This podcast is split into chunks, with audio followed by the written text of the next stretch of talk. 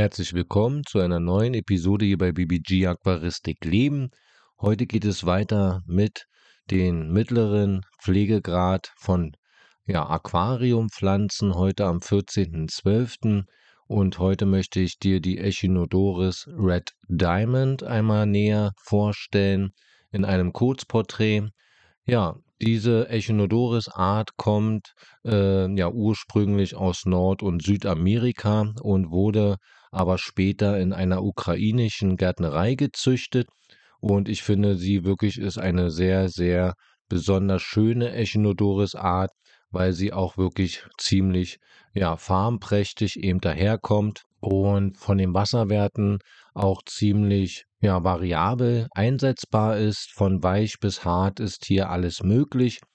Ich empfehle dir hier eine deutsche Gesamthärte von 2 bis 30 Grad und eine deutsche Carbonathärte von 0 bis 20 Grad. Also da merkt man schon, ist wirklich ein breites Spektrum und vom pH-Wert von 5,0 bis 7,0. Also auch hier eher der saure Bereich, also nicht der basische. Und von den Temperaturen mag es die Echinodoris Red Diamond von 15 bis 30 Grad, also auch hier kühlere Temperaturen möglich also wunderbar in Zimmertemperatur auch zu halten, aber eben auch in wärmeren tropischen Temperaturen. Ja, von der Pflege her, ja, der Schwierigkeitsgrad natürlich Medium, sonst würde sie jetzt hier nicht vorkommen in dieser Reihe zum Jahres-Countdown 2022. Und sie ist eine Rosettenpflanze, die eben kleine rubinrote ja, 15 bis 25 Zentimeter lange Blätter ausbildet.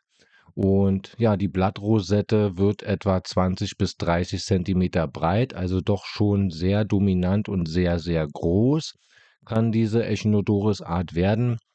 Sie hält ihre Größe tatsächlich und äh, deshalb, deshalb kann man sie halt eben auch sehr gut in kleinere Aquarien halten. Allerdings dort eben mehr im Hintergrund Ansonsten in größeren Aquarien auch sehr gut als Mittelpunktpflanze äh, im Mittelgrund zu halten. Das ist wirklich so meine Empfehlung. Ja, bei größeren Aquarien, wie gesagt, ja, auch gut als Mittelgrundpflanze einsetzbar. Von der Düngung her empfehle ich mit Düngekapseln oder Tabletten eben hier zu äh, arbeiten, über dem Bodengrund quasi äh, direkt am Wurzelballen immer einsetzen. Ne? Und dies sorgt dann tatsächlich auch für schönen, kräftigen Wuchs und auch die Farm kommt dann wirklich super zur Geltung. Ja, die Vermehrung läuft über Jungpflanzen, also ist eine Rhizomteilung von der Tochterpflanze. Und ja, man, diese Pflanze kann sogar auch sehr gut emers wachsen, also auch super einsetzbar in Paludarien.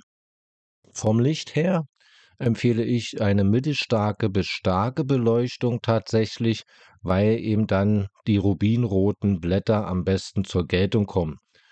Ja, CO2 äh, kommen wir natürlich auch nicht drum herum, ist allerdings nicht zwingend notwendig, meiner Meinung nach. Allerdings profitiert natürlich auch diese Pflanze von einer CO2-Zufuhr und dankt es dann eben mit dieser tollen Farbenpracht aber das muss auch eben jeder natürlich für sich selbst äh, entscheiden.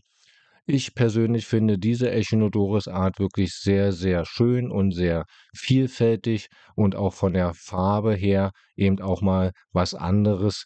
Äh, und ja, man kann sie eben gut eben kombinieren mit schönen grünen Pflanzen und da kommt sie dann doch auch sehr gut zur Geltung.